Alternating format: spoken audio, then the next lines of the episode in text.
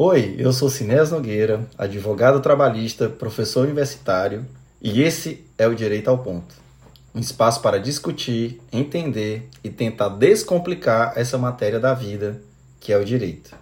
Aqui, os temas mais atuais, os casos mais curiosos e os seus dilemas serão destrinchados com a carne ao ponto. Seja muito bem-vindo. Fala, gente, tudo bem? Começando mais um episódio do nosso podcast Direito ao Ponto. Praticamente na véspera de Natal, né? Todo final de ano a gente tem recesso, férias, feriado e sempre nós temos muitas dúvidas a respeito de como fica o trabalho, como fica a empresa, os direitos e deveres trabalhistas no meio de tudo isso, principalmente entre a data do dia 25 de dezembro e o dia 1 de janeiro do ano seguinte. Primeiro de tudo, nós temos que entender que nessa época nós temos esses dois importantes feriados, um seguido do outro. Nós temos o Natal e a Réveillon. E aí fica sempre aquela pergunta: quais são os dias de feriado? Ora, a gente tem que observar que a legislação trabalhista ela tem que regulamentar, inclusive, esse assunto. Então, nós vamos ter no Brasil quatro normas que nós temos que, que estudá-las em conjunto para entender bem esse assunto de feriado e os descansos, né, os intervalos de maneira geral. Sempre nós temos que observar a CLT, é óbvio, que é uma lei dos anos 40, né, na realidade começou entrou em vigor em 1944. Nós temos uma outra lei, que é a lei de número 605 de 1949. Temos uma outra lei pequenininha, pouco conhecida, que é a lei 662, também do ano de 1949, e uma lei mais nova, que é a Lei 9093 de 1995. Bom, vamos começar pelo conceito. Feriado é aquela data que a lei diz que é feriado. Eu não posso inventar um feriado. A minha concepção. Por exemplo, ah, agora nós estamos tendo a Copa. Ah, dia de... a gente já tratou desse assunto em outro episódio. Visita lá para você saber melhor. Então, dia de Copa é feriado? Não. Dia de carnaval é feriado? Não. Por quê? Porque a legislação não fala que essas datas, apesar de festivas ou comemorativas, a lei não diz que são feriado, que essas datas são feriados. Então, feriado é aquela, aquela data determinada por lei. Isso é um ponto específico. Segundo, feriado é um descanso de 24 horas consecutivas. Portanto, se é um descanso, em tese, o empregador não pode exigir que o empregado trabalhe no dia do feriado. Perfeito? Bom, quais são os dias de feriado mesmo?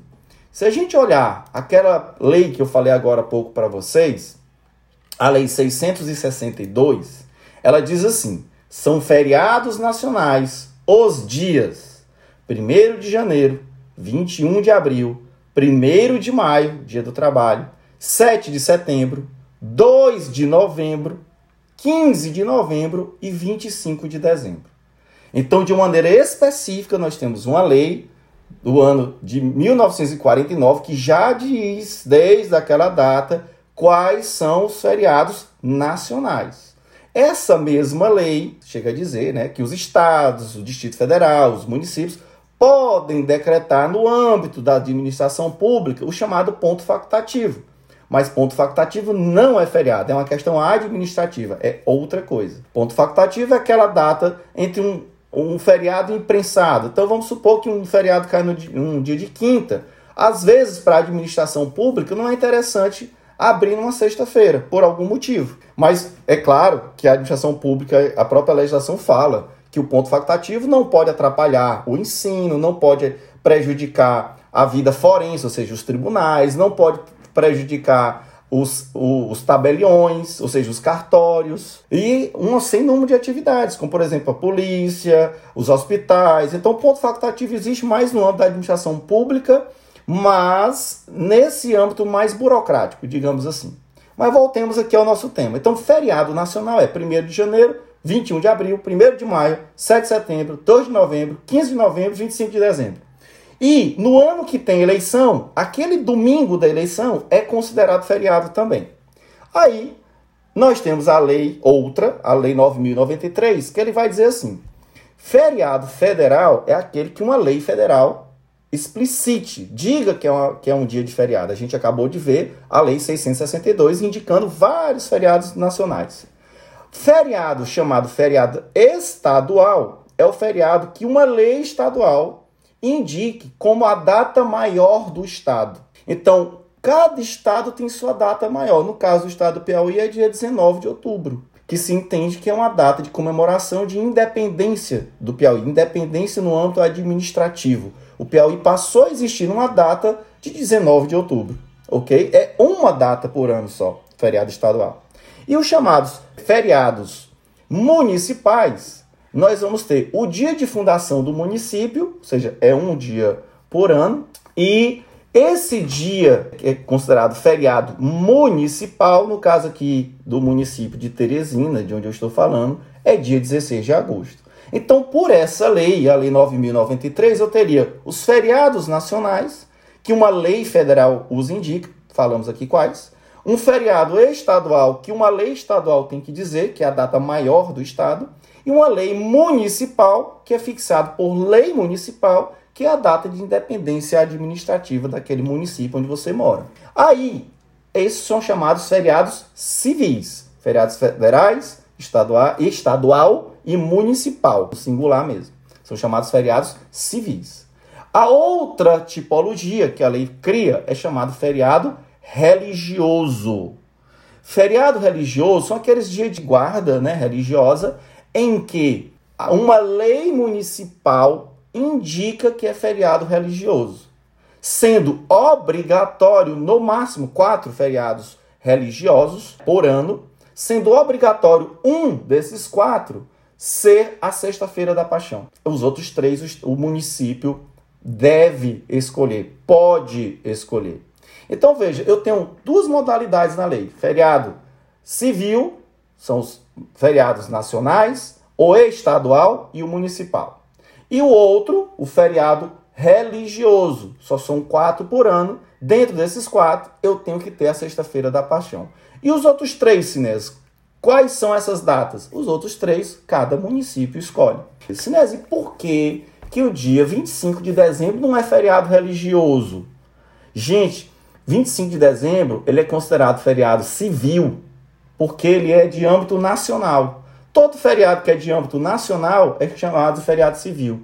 Então, por exemplo, um outro que não está aqui nessa lei é o dia 12 de outubro. Ele também é considerado um feriado civil, ele não é religioso. Por quê? Porque ele é um feriado que abrange o Brasil inteiro, é a padroeira do Brasil. O feriado tipicamente chamado religioso são aqueles feriados indicados por lei municipal.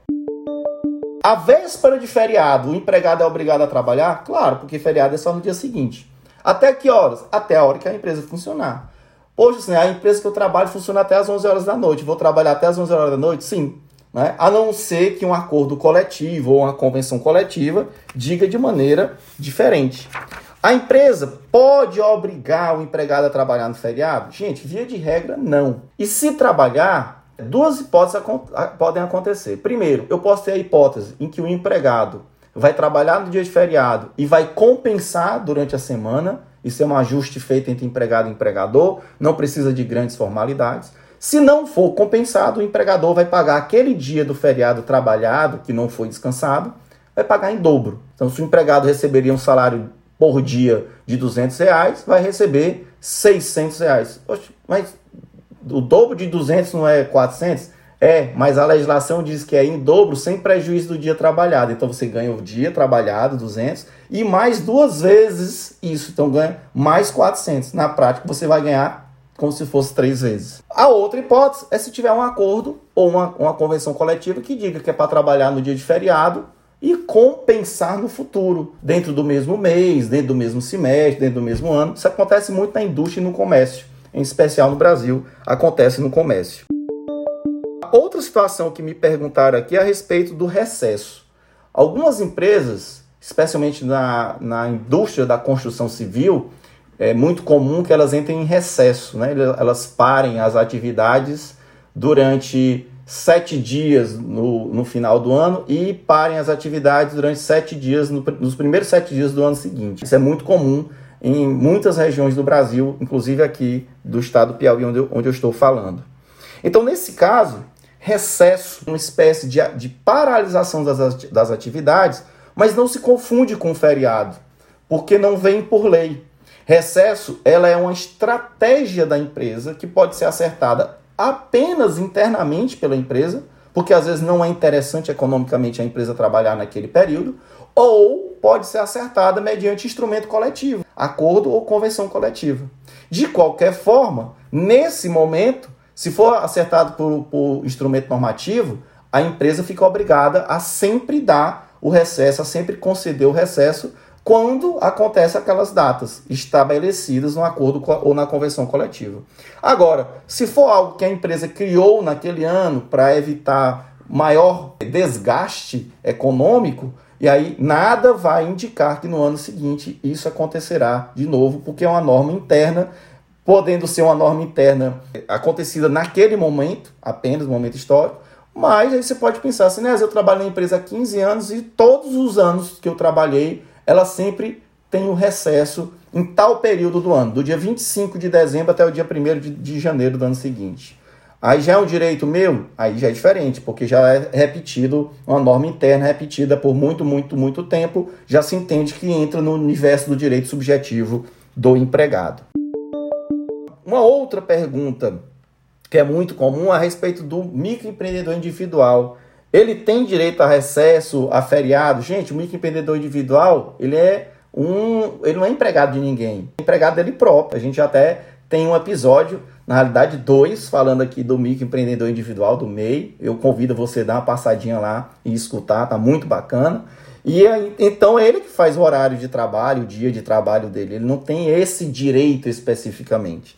Aliás, muito microempreendedor é, trabalha no dia de feriado porque às vezes a atividade empresarial dele faz com que ele ganhe mais dinheiro naquele dia.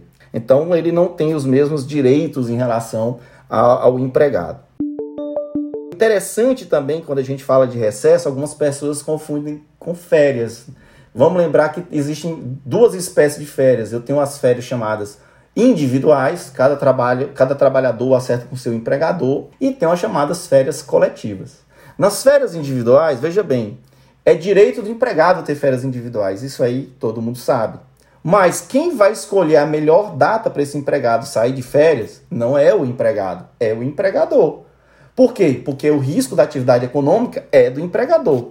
Se fosse diferente, gente, imagina a situação que poderia acontecer. Vamos supor que eu trabalhasse no mesmo setor de uma empresa, uma empresa que tem lá 20 funcionários. É a maioria das empresas no Brasil nem sequer ultrapassam a 20 funcionários, a maioria em quantidade de empresas. Aí no meu setor trabalham 5 pessoas, eu sou amigo das outras 4. E a gente ficou tão amigo que a gente quer tirar férias junto, para poder sair com as famílias, etc. Aí nós cinco vamos chegar para o nosso empregador e vamos dizer: empregador, todo mundo aqui vai sair de férias no dia 1 de dezembro e a gente volta no dia 31 e pronto. Já pensou? A empresa praticamente teria que parar o seu setor específico se esse direito fosse exclusivamente dos empregados. E a empresa poderia perder uma chance de faturar, uma chance, de, uma, uma chance econômica muito bacana para ela poder sobreviver. Então, a lei foi muito sábia nesse sentido. O empregado e o empregador devem ajustar podem e devem ajustar essas datas. Mas a última palavra é do empregador, porque é ele quem corre o risco da atividade econômica. Quando se trata de férias individuais. Quando se trata de férias coletivas, a gente tem que passar para a CLT, em especial ali a partir do artigo 139. Porque as férias coletivas, elas podem ser concedidas para a empresa inteira. E a gente geralmente pensa que é sempre assim. Mas pode ser para um setor da empresa. Imagine aí as montadoras de automóveis no Brasil. Tem um setor dela que é o setor de produção, chão de fábrica, que tradicionalmente dá férias coletivas para todos os, os, empregados daquele setor. Mas o setor de venda, o setor que está lá trabalhando na parte burocrática, ele não precisa ter férias coletivas. Então, o, o empregador pode seccionar qual o, o pedaço da sua empresa que vai sair de férias coletivas. Por exemplo, no caso de uma empresa que trabalha como self-service, eu posso dar férias coletivas para todo mundo, não tem problema nenhum. A empresa fecha durante 15 dias, 10 dias, 20 dias, enfim. Ou a empresa ela dá férias coletivas para um pequeno pedaço do, do, setor dela. Então, eu quero aqui que o pessoal que trabalha ali, aqueles três que trabalham ali internamente na parte burocrática, eles saiam de férias. E os outros ficam trabalhando na cozinha, servindo, etc. E o próprio empregador, geralmente o sócio ou o sócio, vão fazer aquela parte burocrática ali durante 5 dias, 10 dias, 15 dias, 20 dias, funcionar o esforço dele próprio. Então, não, a gente não pode confundir recesso com férias coletivas. Recesso, como eu disse, pode ser uma atividade, um desejo interno da empresa, pode vir de um desejo de norma coletiva, e aí depende de cada segmento produtivo. E, e férias coletivas, não. Férias coletivas, o empregador, ele avisa ao, ao sindicato que o seu estabelecimento ou um setor de sua empresa ah, estará de férias coletivas. Essas férias coletivas elas podem ser divididas em dois períodos por ano, desde que cada período não seja inferior a 10 dias corridos, ok? Então, eu posso dar férias, por exemplo, coletivas de 15 dias e depois dar férias coletivas de 10. Ah, só deu 25, Sinés. E as, os outros 5? Aí você vai conceder férias individuais para aqueles empregados em cada setor individualmente. Então, portanto, a data de indicação de férias seja individual ou coletiva, a palavra final não é do empregado, a palavra final é do empregador. Outro fator também que se pergunta bastante é: quando o empregado sai de férias, ele tem direito a quê? Olha, ele tem direito ao, ao descanso, obviamente, ao salário do período que ele está se afastando, acrescido de um terço de férias. Em alguns casos, quando o empregado consegue pedir a antecipação do 13º salário com muita antecedência, o empregador também tem que pagar aquele adiantamento do 13º salário. E vamos lembrar que existem casos, aí é um assunto mais afeito a férias, a gente vai ter um podcast para falar só disso mais adiante, mas em alguns casos o empregado pode ajustar com o empregador, ele trocar um terço do seu descanso de férias por abono, chamado abono de férias, que algumas pessoas chamam a venda das férias. A gente vai estudar isso mais adiante, outro podcast, mas não tem venda de férias. O que tem é, se eu tenho 30 dias de férias, eu não quero ficar 30 dias em casa, eu posso é, falar para o empregador, para ele me pagar 10 dias para eu voltar antes, né, para trabalhar antes.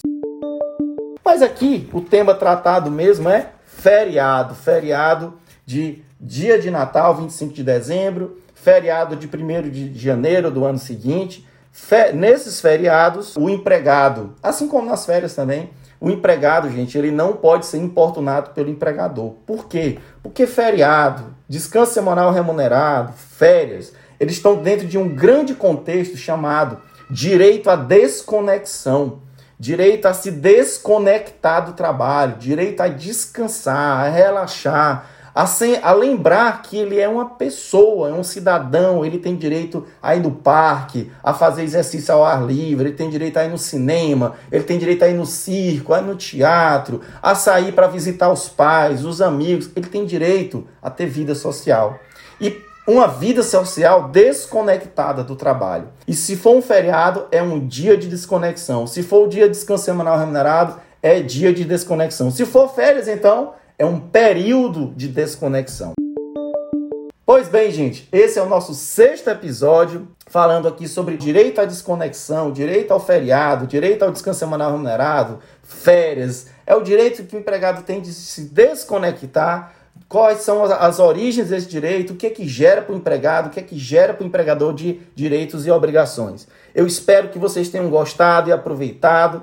E, principalmente, eu peço para que você deixe aí a sua avaliação para o nosso podcast, que isso é muito importante para a gente desenvolver novas temáticas. E quero desejar a todos vocês um ótimo Natal, um Natal abençoado, com muita luz, com muita, muito amor, com, com muita confraternização com aquelas pessoas que lhes são caras, que lhes são pessoas amorosas, que são pessoas que vocês gostam de conviver. Eu quero que um ano novo seja abençoado e seja o melhor ano da vida de vocês até agora. Meu muito obrigado por ter me ouvido até aqui e um ótimo 2023. Até o próximo episódio.